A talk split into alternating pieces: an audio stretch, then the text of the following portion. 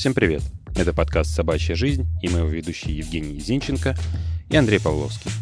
В этом выпуске гостем нашего подкаста будет Мария, и мы обсудим с ней сразу несколько тем. Мария расскажет о своих приключениях в Испании во время карантина, где она застряла в период локдауна, а также просветит нас о таких малоизвестных простому собачнику вещах, как ноузворк и пастьба. Давайте послушаем, что получилось.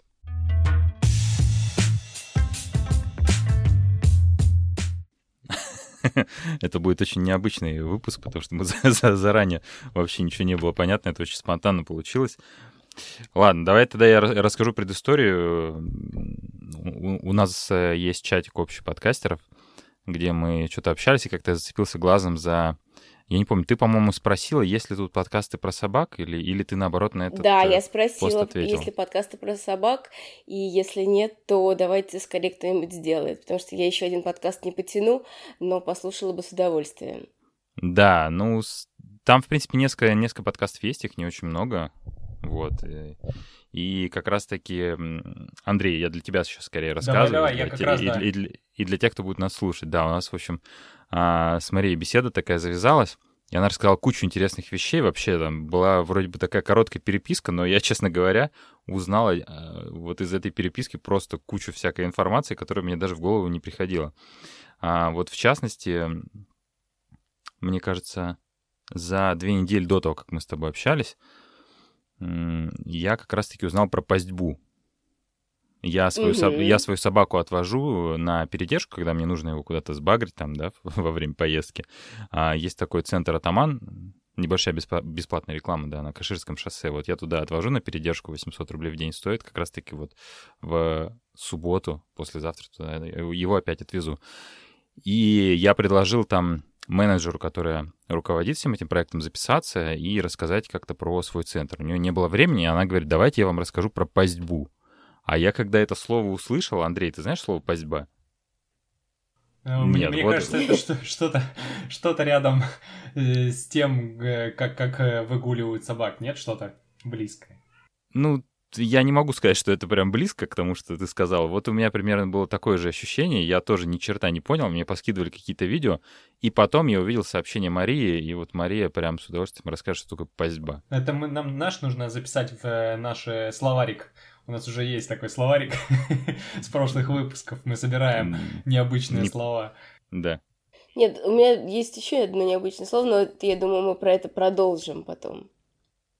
А, расскажи, расскажи про свой опыт, опыт пастьбы. Вот так. А, значит, я расскажу сначала, какая у меня собака. А, собака у меня Вельш Корги Пемброк, зовут ее Земляника, сейчас ей 4 года. И когда она только появилась, поскольку это собака породистая, то она относится к овчаркам, а не как некоторые думают, что она какая-то норная. То есть вот какие должны быть норы, да, чтобы туда залезла корги. Вот вы представляете, корги это такая вот очень увесистая собачка, а, и широка в диаметре, поперек себя шире, в общем, есть только норы слонов. Вот, соответственно, корги относятся к овчаркам. У овчарок э, к ним же относятся, например, к этой группе бордер колли, да, просто колли. У таких собак, э, также овчарок, есть э, пастуший инстинкт. То есть они, когда видят э, стадо животных, они начинают его пасти, то есть они могут а, разрозненное стадо собрать и пригнать, допустим, к человеку, которого они считают там, своим пастухом, практически без обучения. И есть две степени выраженности пастушего инстинкта, сильный и слабый, первый и второй. А, и можно отвести свою собаку, по-моему, когда ей исполнится уже 9 месяцев, и проверить наличие этого пастушего инстинкта. А, проведут э, серию испытаний. Сначала это будет что-то типа испытаний на послушание, что собака сидит без поводка, что она подходит по команде, что она идет рядом и практикуется выстрел, да, то есть собака не должна испугаться выстрела, но на деле к уху собаки поднесли там жестяной лист и со всей силы, значит, по нему вдарили. Вот, и собака, в общем, не повела ухом на самом деле. А потом ее выпускают к стаду и смотрят, как вообще проявляет ли она интерес к овцам или нет. А как, как это вообще выглядит? Просто мне кажется, что если там моя собака или собака Андрея их пустить в стадо, они там просто обделаются от страха. Поскольку я привезла свою собаку щенком, что она была еще не до... настолько уверена в себе, как она уверена сейчас, а сейчас она уверена в себя весьма. Вышел, выпустили ее к стаду, из стада вышел главный баран э, и просто на нее попер. Прям вот он стоит стадо, выходит вожак, явно, что он у них там главный братан, и прям на нее прет и копытом стучит. И вот этот маленький десятимесячный щенок сначала отпрянула, а потом как залает на него, он такой, а не, ну чё, ну все понятно, как бы, ладно, ладно, я так чисто спросить, вышел, вошел в стадо, и все. И после этого она стала бегать вокруг стада его собирать, и, значит, э, но она очень быстро потеряла интерес, и она, в общем, заинтересовалась больше другой собакой, которая там э, рабочая была. Поэтому это оказался послушный инстинкт второй степени, и продолжать занятия, безусловно, можно, но не так круто, как у собак, которые просто э, когда выходят э, к стаду, они мгновенно все схватывают и их потом за уши не оттащить. Вот э, у моего знакомого, который привозил своего вольшкорги кардигана э, на, туда же на проверку, оказалась именно такая собака, которая э, просто нашла себя в этой работе, и вот я знаю, что он несколько раз как минимум ездил, э, но это другая уже история. Слушай, а мне интересно, это как вот, то есть собака впервые видит стадо, и у нее реально на уровне инстинкта она начинает собирать его или как? Я привозила собаку еще второй раз, когда она уже была чуть постарше, и тоже сначала она вообще стадом не заинтересовалась, потом выгнали ей какое-то более молодое стадо, и даже оттащили одного барашка от, от стада специально за ногу взяли, прям волокли на некоторое расстояние и отпустили. И тут у нее прям раз произошел щелчок в глазах, она взяла вот этого молодого барана и пригнала его в стадо, а потом собрала это стадо, обижав. Ну, стадо это не отара овец, да, это надо понять, что там 10, 10 таких баранов, и, значит, эм, овец, баранов, и э, погнала его к пастуху. А кто пастух с той точки зрения? Ну, конечно же, я. И, в общем, я оказалась в ситуации, когда если на поле, а на меня несется стадо баранов это было не очень комфортно, потому что у собаки есть послушный инстинкт, а у меня нет.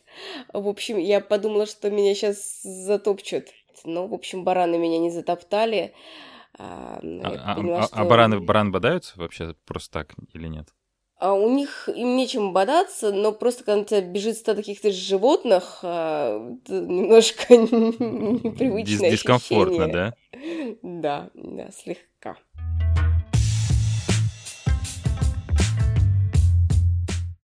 А это же, наверное, каких-то денег стоит, правильно? Это же не бесплатно.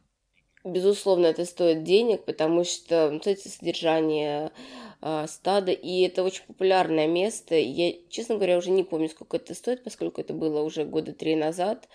А, вот, но можно посмотреть. Еще, конечно, интересно там пообщаться с а, инструкторами, кто работает, либо кто все-таки решил серьезно этой пастбой заниматься, потому что это целая дисциплина, они там учат а, по какому-то одному движению руки говорит, что вот сейчас гони вправо, сейчас гони влево и так далее. То есть там дальше уже идет, если посмотреть на YouTube видео, то там собаки чуть ли не алфавит собирают из-за овец. Это прям очень круто. Это бордер колли. Бордер колли, конечно, если кто-то думает именно про эту породу, то а, они чрезвычайно талантливые, просто поразительные вещи делают бордер колли. Корги тоже могут заниматься пастьбой, особенно кто вот одаренный, но мне кажется, они не, в среднем, в среднем, наверное, чуть послабее, чем бордеры в этом дисциплине. А вот эти собаки, которые австралийская пастушья овчарка, они тоже там участвуют, наверное? Uh, я думаю, что да. Я думаю, что они участвуют, скорее всего, тоже, да. А как центр называется? На Фане. Нужно погуглить на Фане и э, по этому слову на Фани, не на Фаня, а на а. Фани. И э, можно им написать, я, я им писала, сколько я помню, в Facebook, или можно звонить. Звонить, мне кажется, возможно, даже проще писать в Facebook, звонить, заранее договариваться, потому что, говорю, место популярное. У них там э, есть э, еще для agility, я думаю, ну, agility для вас более привычное слово. Нет, нет, вообще нет. Что это? Э, да ладно, мне ну привычно. Ну, ну, для меня тогда можно рассказать, что это такое. Я не могу сказать, что такое аджилити, поскольку я никогда не занималась, но в целом это когда собаки бегают через э, всякие преграды, пролезают, а. пролезают э, в туннели, через э, барьеры берут. Ну, просто корги, берущие барьеры, это, во-первых, небезопасно, во-вторых, ну, слишком низкая посадка. Ну, это как жакей на пони, да? Да, да.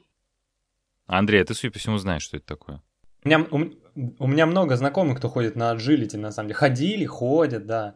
Ну, это такое, вот э, как Мария сказала, как раз это, ну, в переводе с английского, как ловкость, умение, там, ну, вот прочее. А, такое. гибкость, да? Ну, даже не, не то, что гибкость, ну, может быть, отчасти, да.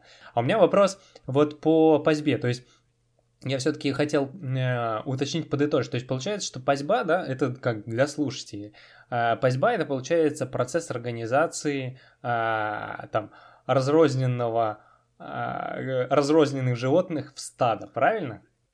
О, я, к сожалению, не специалист по пастьбе, но я бы сказала, что это не только процесс организации в стадо, это потом управление этим стадом с помощью собаки. То есть собака, ей кричат право-лево, да, и она гонит правее и левее, да, то есть не обязательно кому-то человеку, а она вот гонит туда, куда этому э, человеку надо. А, на, а насколько вот э, интересно собака устает за вот этот период а, организацию, ну, период пасьбы, и сколько вообще он может длиться. Ну, то есть, например, мой пес, да, там после выгула в час бега, там он приходит домой никакущий, там, и выпивает там миску воды. Ну, пасьба, я так понимаю, что это процесс достаточно продолжительный, это во-первых, а во-вторых, он достаточно такой а, энергоемкий, и, наверное, очень-очень-очень собака от этого устает. Uh, уставшая собака это же прекрасно. Она, у нее нет времени, ну, чтобы да. из-за желания дестроить uh, квартиру. Собака, безусловно, очень устает от пастьбы, потому что это нагрузка не только физическая, а прежде всего интеллектуальная, да. И мне самой всегда было интересно, как вот эти рабочие собаки, которые реально используются где-нибудь э, в Уэлсе, а, на полях, как они вообще выдерживают эту нагрузку, наверное, как-то выдерживают. А сколько длится стандартное занятие по пастьбе, я опять же не скажу, поскольку мы, к сожалению, так и им не занялись. Но вот этот тест, это минут 15, и вообще после даже 15 минут вот этого концентрированного интеллектуального и физического напряжения, в принципе, после этого можно там увозить собаку, но она потом там... У, у собаки еще у моей было такое развлечение, что она с удовольствием ела все бараньи какашки, потому что они очень-очень вкусные. Но они же такие, знаете, это же коровьи лепешки ароматные. Остановитесь. Не, не, не все эти Я сейчас заказывать буду. Ну, понятно, тра- кучи, трава, которые... трава и ферменты Конечно, пахнут для собак, да. наверное, очень привлекательно. Да-да-да, и она, в общем, собрала стадо и пошла лакомиться. Да, вот так. Жень, как да. тебе насчет пасьбы Марсом?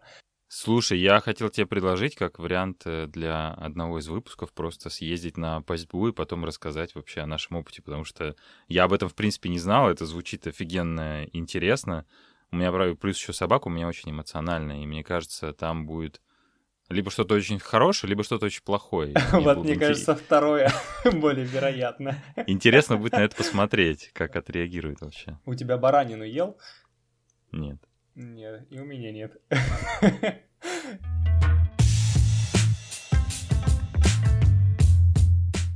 Я знаю еще одно очень интересное слово, которое можно рекомендовать собакам любых пород. Это слово ноузворк. И тут мы даже чуть-чуть подвинулись дальше, мы съездили уже на, наверное, штук пять занятий. Ноузворк – это работа носом, когда собаку учат э, искать запах. Э, в начале занятия, вернее, на самом первом занятии выбирайте, что будет искать собака, деготь, лаванду, и еще есть какие-то наборы. Вот я просто запомнила деготь и лаванду. Вы сами выбираете? А, там есть несколько запахов, которые предлагаются. Начинают, скажем так, с базовых. С тех, там есть какие-то специальные вот эти препараты, да, используются. Они, видимо, достаточно стандартизированы, потому что, мне кажется, чтобы а, ну, во время процесса обучения запахи должны быть а, яркими, явными и одинаковыми. Я так себе представляю. И вот собаку тренируют на какой-то конкретный запах. Там есть куча-куча разных упражнений. Среди одинаковых коробочек нужно найти там, где находится запах. Либо раскладывают разные предметы, игрушки, и нужно найти предмет с этим запахом. Тоже для любых пород э, отличное занятие проходит в зале, и где-то за полчаса, опять же, собака просто там выматывается в ноль. Так, а это как искать? Ноуз, тоже можно найти в Фейсбуке ноузворк, прям по-русски ноузворк. А, надо посмотреть, как они пишутся, и дать, наверное, на них потом ссылочку. А, у них несколько залов по Москве есть, можно выбрать ближайший удобный, и там очень приятные инструкторы. Тут важно еще понимать, что в любом занятии дрессируется, уч, обучается, конечно же, не только собака, а прежде всего хозяин. И ноузворк для меня казалось достаточно сложной дисциплиной, потому что там нужно э, очень э, четко объяснить собаке, что ей надо. Потому рассказать собаке, что она сейчас пойдет искать лаванду, на самом деле, вот нетривиальная вещь.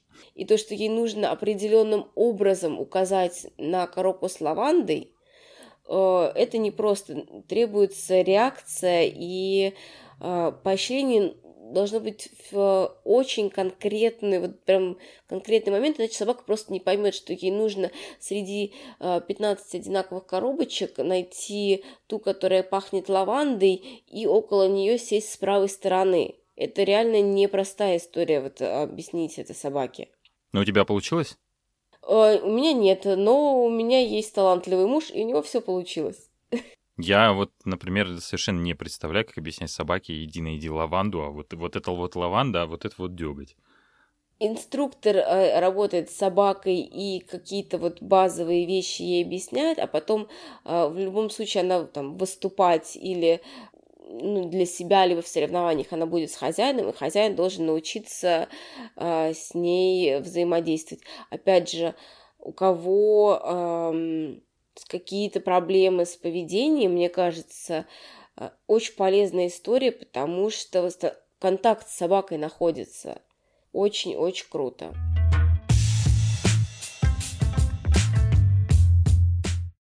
Следующее, что хотели обсудить, э, можешь рассказать, пожалуйста, про свой опыт в Испании? Ну, конкретно интересна ситуация вообще с собаками. Ты написал, например, что в Испании есть даже аквапарк для собак. И вот я говорю, вот все, что мы с тобой в чате писали, я все слышал первый раз в жизни. Ну, я вот могу рассказать всю эту длинную историю, да, если вы готовы. А, постараюсь ее сделать кратким. Давайте как-то, может, это ее разобьем на какие-то куски, буду что-то рассказывать. Итак, моя собака побывала в Испании. В прошлом феврале э, мы с мужем и собакой полетели в Испанию. И обычно мы оставляем собаку на передержку, но в этот раз мы решили, что мы полетим на целый месяц, и поэтому ее взяли с собой. Мы прилетели в феврале, и в самом начале марта мы должны были уже оттуда улетать, но случился карантин, причем в Испании его объявили очень резко, то есть там были праздники, праздники, они говорили, что э, у нас ковида нет, а потом внезапно он нашелся и все перекрыли части как раз перелетов в другие страны. Вот поясни немножечко, ты как раз имела уже опыт. А, вот когда перевозишь собаку из одной, ну, из своей страны в другую страну, какие-то прививки, какие-то еще паспорта, документы, вот, и как сам процесс перевозки осуществляется. Не страшно ли тебе было там собаку? Вы же на машине ехали или на э, самолете ехали, летели, вернее? Мы летели до э, Аликанте на самолете, а дальше через всю Испанию ехали на машине. В принципе, немножко нервничали перед первым полетом, но вообще в полете было все хорошо с собакой. Единственное, что потом ее укачало немножко на машине в горах, и даже пришлось искать ветеринара в городе Гранада где-то в 8 утра, потому что что-то ее прям на горах, на серпантинах немножечко умотало. Поэтому рекомендую озаботиться препаратами об укачивании. Они продаются через ветеринаров, по крайней мере, в Испании. Э, все прививки у животного, безусловно, должны быть, это очень важно. И нужно в государственной ветклинике получить специальный сертификат о том, что животное здорово и все прививки, глистогонки ему даны, и потом в аэропорту на ветконтроле обменять это на международный сертификат, который также является таможенной декларацией. И по прилету, опять же, ветконтролю уже э, в аэропорту прилета это все предъявить Вообще-то это достаточно простая процедура. И мы прекрасно путешествовали. Собака у нас увидела э, там немножко южного побережья Испании, прекрасный город Севилью, э, Кадис э, и э, Гранаду. И вот в Гранаде, собственно говоря, мы были, когда объявили карантин. Мы должны были улетать обратно из того же города, в который мы прилетели, из Аликанте. Мы э, сели на машину и быстро-быстро побежали в Аликанте, чтобы успеть. Но все рейсы из Аликанте отменили, и можно было вылететь из Мадрида или Барселоны. Но совершенно непонятно было, как добираться до Мадрида или до Барселоны, потому что уже на тот момент не работали прокаты машин. Почему-то в поездах написано, что ограничение ну, только с маленькими собаками можно. Возможно, спустили бы с э, достаточно большой собакой, а может быть и нет. И мы просто не понимали, как можно из э, Аликанте попасть в Мадрид с собакой. Вот, э, в целом были вывозные рейсы из Аликанте уже к лету, но, к сожалению, в этот момент мы уже улететь не могли, поскольку у меня подошел срок родов я была беременна, и мне уже надо было идти в роддом, а лететь было поздно. Поэтому благодаря собаке я родила ребенка в Испании. Мы стали думать, что делать э, с собакой на тот момент, когда у меня начнутся роды. Я нашла сайт, где есть выгульщики, пыталась писать испанцам, но они мне не ответили, и в итоге я нашла какую-то девушку, которая говорит по-английски и готова принять собаку не в какое-то фиксированное время, а во время удобное нам. Приехали, привезли собаку, заходим в патио, и нас встречает э, эта девушка, у которой передержка, и мы понимаем, что девушка находится в инвалидном кресле. У нее нарушена моторика не только ног, но и рук. То есть она действительно вот с ограниченными возможностями человек. И мы немножко опешили. Э, но мы решили, что мы оставим с ней собаку и уехали на целый день. И это было прекрасно, поскольку собака была счастлива. Э, у этой девушки была специальная типа скутер, на котором она ездит. Она возит, э, она везла нашу собаку, а также свою собаку, у нее есть своя собака. Она их водила в собачий парк, отвозила на этом скутере, они там бегали, причем она нашу не спускала с поводка, поскольку все-таки чужая собака. И, значит, после там часа прогулки она шла в патио, в патио там бассейн для собак установлен, в общем, и собака отлично провела время. Это, конечно, было очень эм, интересным для нас опытом о том, что ну, люди, о которых мы даже не думаем, что у них э, может быть такая профессия, как э, э, работа с собаками, работа в качестве выгульщика и докситера могут передвигаться на инвалидном кресле. Да, сумасшедший у вас, конечно, был годок, я смотрю, столько прям нового. Обалдеть. Интересно, как люди живут, потом подумаешь, посмотришь на свою жизнь, думаешь, да, хоть бы денечек с вами прожить. В общем, наша собака откликается на всякие испанские словечки с тех пор.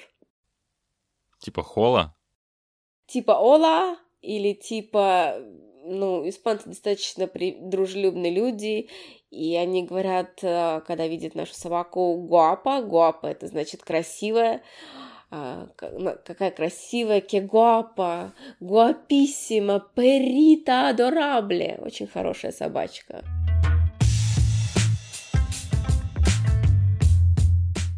Так, а расскажи еще вот момент э, интересный, который хотел спросить про страхование животных. Что это, как работает, и как, и как вообще, как ты на это наткнулась, потому что я за все время, пока у меня есть собака, я даже рекламы ни разу не видел. Ну вот мне эту рекламу показали, и я просто перешла по ней. Я не помню, надо посмотреть, какая у меня компания.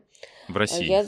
в России, в России я застраховала собаку в начале года, и примерно через месяц как раз э, я поняла, что она у меня как-то жирновата, и вот повела ее гулять по сугробам, где она напрыгалась, и случился у нее вывих лапы. Я отвела ее э, в нашу традиционную ветеринарную клинику к хирургу. Э, он осмотрел, назначил нестероидные там, противовоспалительные препараты и э, какие-то рекомендации дал, сказал, что там не сильный этот подвывих. И я выписку из клиники, к сожалению, я почему-то не взяла чек из аптеки, но это ладно, это я уже сама виновата. Я предоставила вот э, заключение врача и чек, и очень быстро страховая компания мне полностью возместила прием ветеринара, потому что это страховой случай. Безусловно, прививки или какая-то хроника у собаки страховым случаем не являются. Но если там собака любит, например, подвернуть ногу или какое-то там острое, допустим, пищевое отравление будет, да, то э, вот такие визиты, э, ну, как и в человеческой медицине, да, компенсируют. Вот мне компенсировали, по крайней мере, не знаю, что дальше. Возможно, меня внесли в черный список и больше мне страховку не продадут. А сколько стоит страховка сама? Ну, что-то не, не очень дорого, по-моему, в пределах тысячи рублей. В, в общем, год? как-то это, да, да, да, то есть оно как-то там отбилось чуть ли не с первого визита. Да уж, от, от собаки прям приключений прям по уши. Это правда.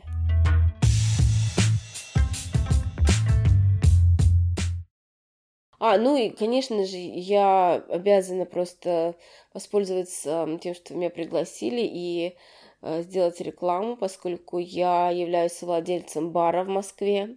А, и в этом баре мы рады гостям с собаками. Так, как называется бар? А, приходите в бар Петров и Васечка, Цветной бульвар, дом 7, строение 1, бар в центре Москвы. Вы можете со своей собакой погулять по бульварам и заглянуть, значит, пропустить по стаканчику с собакой. Единственное, что в пятницу очень вечером много народу, и собаке, возможно, будет некомфортно в тесном баре из громкой музыки, поэтому э, советую выбирать какие-то другие вечера. Так, э, с нами все понятно. Что вы наливаете собакам? В воду. Да, мне кажется, вам нужно обязательно придумать сет с каким-нибудь классным названием, где будет э, пиво для хозяина и собачье, да, пиво или коктейльчик с привкусом мясного бульончика, и вообще все будут счастливы просто.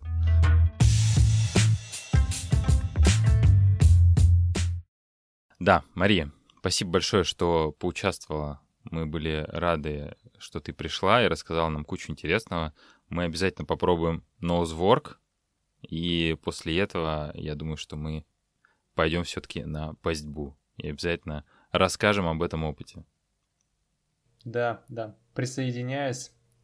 Обязательно ноузворк и обязательно посещение бара. Да, бар. Супер, спасибо, что позвали. С удовольствием послушаю, как вы сходите на пастьбу и ноузворк. No